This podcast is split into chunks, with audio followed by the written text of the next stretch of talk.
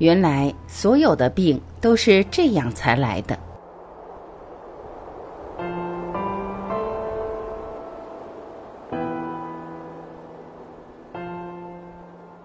一，健康就是平常，还有中和。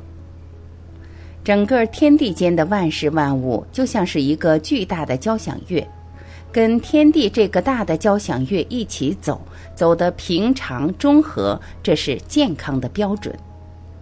生病了，其实就是被老天踢出去了，所以病在古代叫做失常，病因叫失节或者失势。那什么叫健康呢？健康就是常。健康不是说你面色红润、精神饱满什么的，不是这些东西，也不是肌力多少、心跳多少。常是什么东西？与自己、与社会、与这个大千世界处在相对和谐的关系中，能跟着自然的节奏玩，这是最重要的一点。天气热，别人都出汗，你也能出出汗。别人走两个小时不累，你也能走得动。但如果别人都怕冷，你还觉得热；别人都困了，你半夜三点还睡不着觉，其实已经开始跟不上了。如果你觉得自己是健康的，这已经病得不轻了。中医眼中的病有几个阶段，第一个阶段是神病，神散、神不定、注意力不集中，这是一种；敏感。容易被外界引动、动心、动情、动欲，自控力差，这是第二种。平常生活中睡不好，易惊醒，怕吵、怕黑、怕鬼，这是神弱。神病严重了，形神分离，心口不一，表里冲突，你跟自己不在一起了，言不由衷，甚至喜怒哀乐发不出来，或者发之太过。比如说，现在很多综艺节目都属于太过，目的就是渲染、挑动情感爆发，制造痴迷粉丝，容易乱神。还有不急，你该高兴的时候却要压抑一下，习惯了就真的高兴不起来了。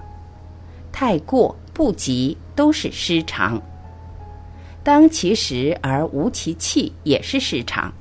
该高兴的时候突然哭了。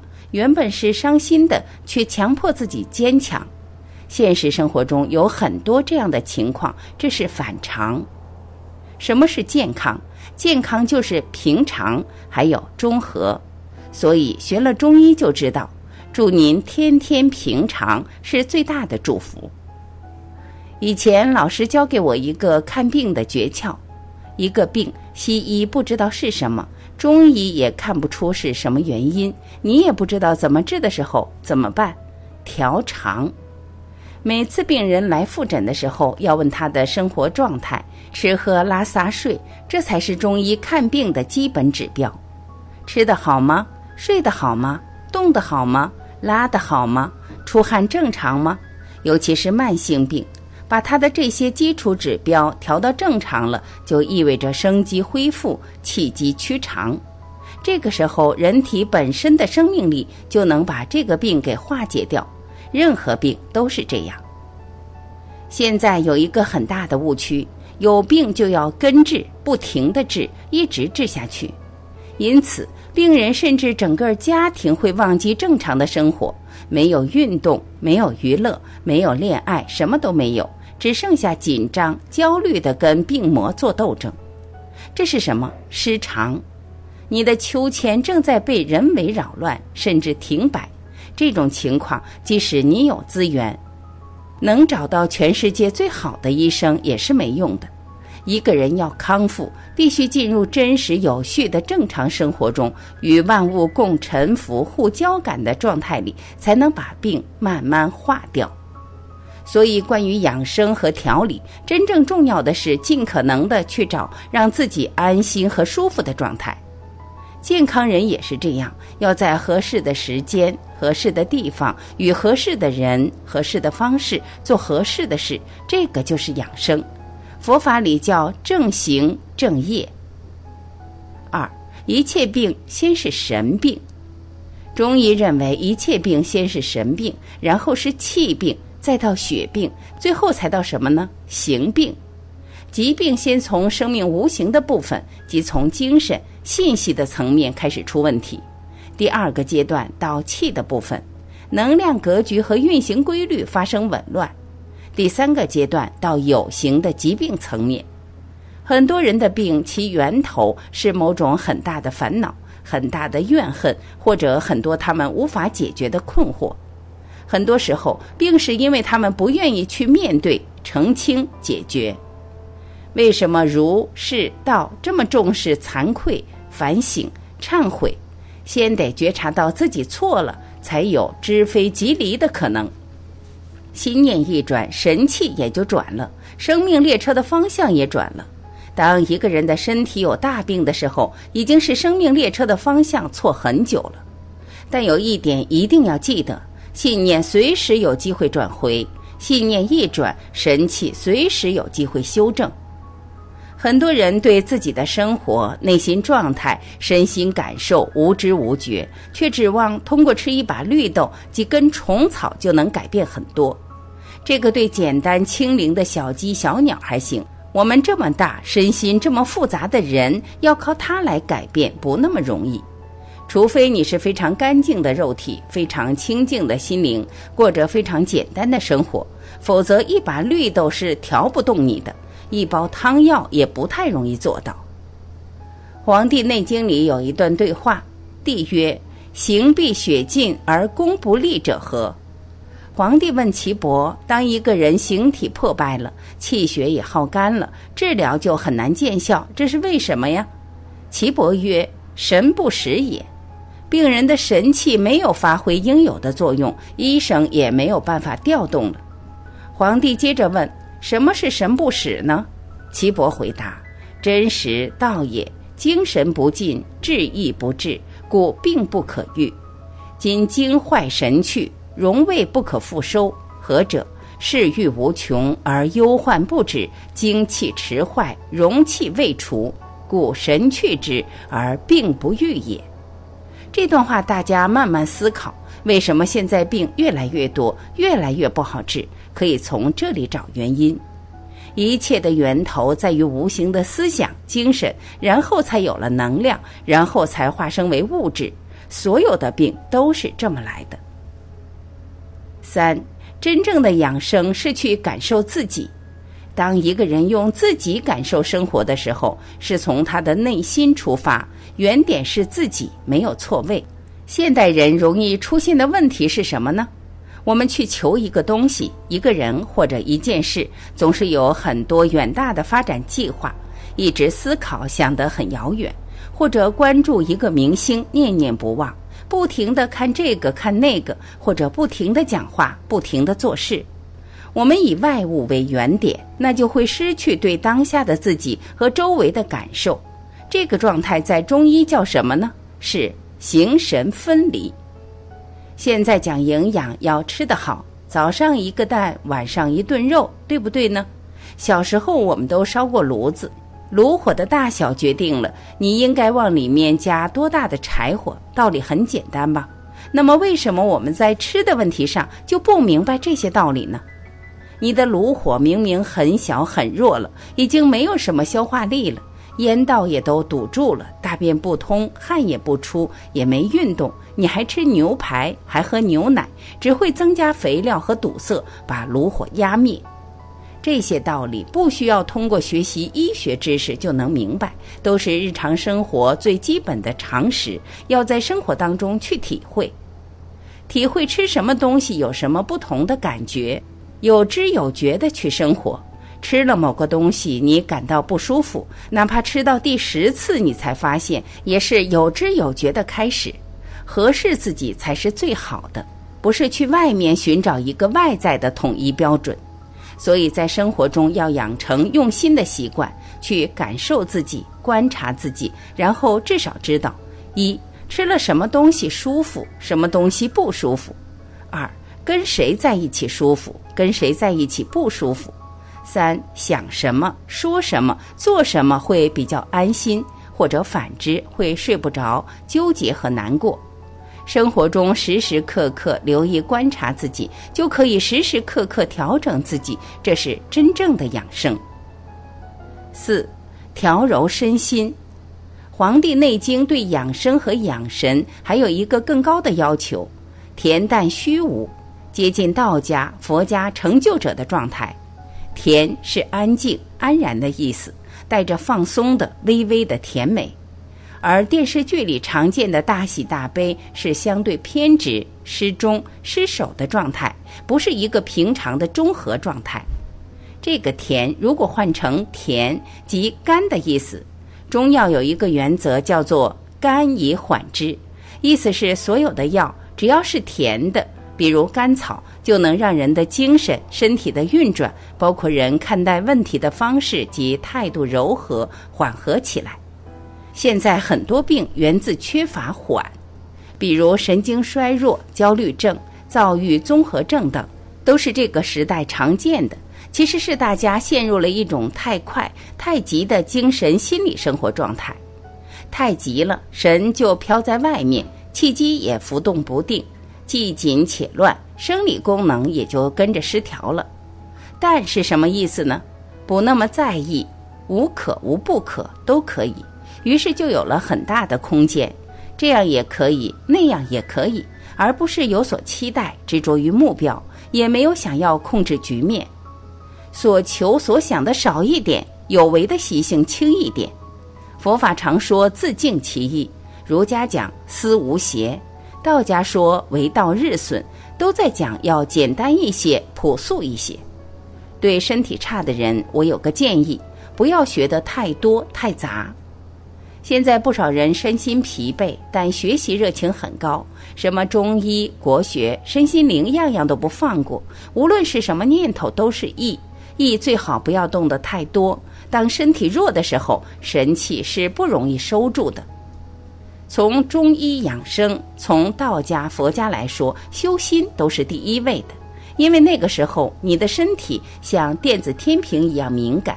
一个想法涌动，就会有很大的变化。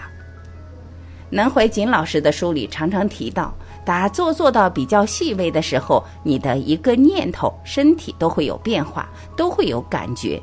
那个时候自然就不敢乱动念了，乱想乱看就会不舒服。五精微感知力，虚己的功夫。人类的认知有两套模式，一是元神，另一个是识神。现代会用心或脑来指代，神识是逻辑思维、经验判断，偏于社会化，是由长期的后天教育、环境暗示、媒体引导，从外部世界加载而入，为我所用的认知模式。元神是指本能和直觉。中国文化里常常提到的心法、悟性，比如书画。古琴、中医、武术的高洁，能够达到出神入化、物我一体，都是在直觉和本能的层面讲的。《易经》里有一句话：“易无思也，无为也，既然不动，感而遂通。”中国古代的圣贤认为，对于天地万物、宇宙人生的真正认识，非思维所得，非有为可尽，乃是当心灵处于寂然不动的状态，与天地宇宙相交感的时候，自然而通达一切。通过传统的训练方法，静坐、站桩。太极让我们慢慢学会，不再过度依赖于五官和逻辑思维，用心直接就能体会当下的真实。我记得大学碰到某些课实在没意思，又不能离开，就坐在那里玩，放松下来，把手指轻轻放在足三里，放几十分钟，看看会发生什么。这就是玩的心态。玩是传统文化里很重要的一个字。不少东西是在放松的状态里无意中体会到的，太用力思考，太有目标，往往会错过。手指放在那里，刚开始没感觉，穴位下面凹凹瘪瘪的，这就是虚。放一会儿之后，就开始突突突的跳，精气已至，气血开始感应了。过一会儿，它自己就会慢慢的开始起伏开合，它会不断蓄势。有时候会觉得下面有力在向上顶，而到一定时候，它会沿着胃经顺着小腿接通下去，通到脚脖子那儿下不去了。为什么呢？那里是关节，这些地方不是太容易流通，而且容易存邪气，所以要打通关节。再放一会儿，它继续蓄势，砰，通到脚底了。原来身体里的寒气呀、热气呀，呼呼呼的出来了。等你的感知力越来越细微后，直接能够知道。我在大学毕业之后，每个周末就帮妈妈做艾灸，当时还帮一个老师灸。有一天晚上印象很深，在他后背艾灸膀胱经穴位，做到某个点。感觉穴位里就像有喷泉一样往上涌，像是把悬空的艾条顶起来的感觉。这种感觉说明是实，实则开。人体内部有多余的能量，自然会向外扩散。虚是什么感觉？艾灸悬在穴位上，有被吸进去的感觉。后来我发现，如果自己足够放松，拿着艾条的手会自己动。病人后背的气场会在艾灸过程中变化，把你的手其实是艾条引导到身体需要的地方。这个状态常常发生在双方都很放松，艾灸师虚己忘我的状态。如果艾灸师心不定、注意力不集中或者目的性太强，虽然专注，但执着用力就感受不到这些了。针也是这样。学针灸可以常常空出一个小时，待在房间里给自己扎一针，扎上之后静心体会一下是什么感觉。以前说的像扔一块石头在池塘里，一层层的涟漪散播出去，自己身体哪里堵塞，哪里通力，就慢慢知道了。当你虚静放松，没有那么多念头、思想、情感、欲望、计划和各种烦心事涌动围绕时，自己的心就像一面相对干净的镜子，一切都清清楚楚的在那里等着你来发现。你每天面对这个世界，每天都体会到一点新的，体会到像童话里的那些画面。太阳爷爷今天是很开心的。花儿向我微笑，有只蜜蜂飞过，好像有什么事情要告诉我。静心体会自身己心，感受天地四季变化，花鸟鱼虫浮沉，一起神体互感，缘取诸物，尽取诸身。答案在这里。信念的力量非常重要，信念就是一粒种子。人这一生关键的是建立一种积极正确的信念系统。比如，大多数中国人相信左眼跳财，右眼跳灾，这是大家共同的信念所形成的力量，所以导致事物按照这样的规律发生。有一个真实的案例：我姐姐的女儿在临产时被医生告知孩子心脏少一部分，我告诉他千万不要相信，一定要坚信孩子是健康的，同时也祈祷孩子健康。后来孩子生下来真的就是健康的，直到现在七岁了也很健康。所以信念对我们非常重要，相信什么就会呈现什么，相信奇迹就会获得奇迹。在心理学上，信念被称为潜意识。那么如何让潜意识变好？大量积善，借助圣贤的精神和力量，赞美鼓励也是给人植入一种正能量的思维系统。成长就是不断将低级的信念系统更换成高级的信念系统。正确的信念可以保护我们，错误的信念会伤害我们。所以，我们必须改变自己的信念，每天重复美好的、正确的、积极向上的信念，直到正向的思维系统在我们的生命中自动运转。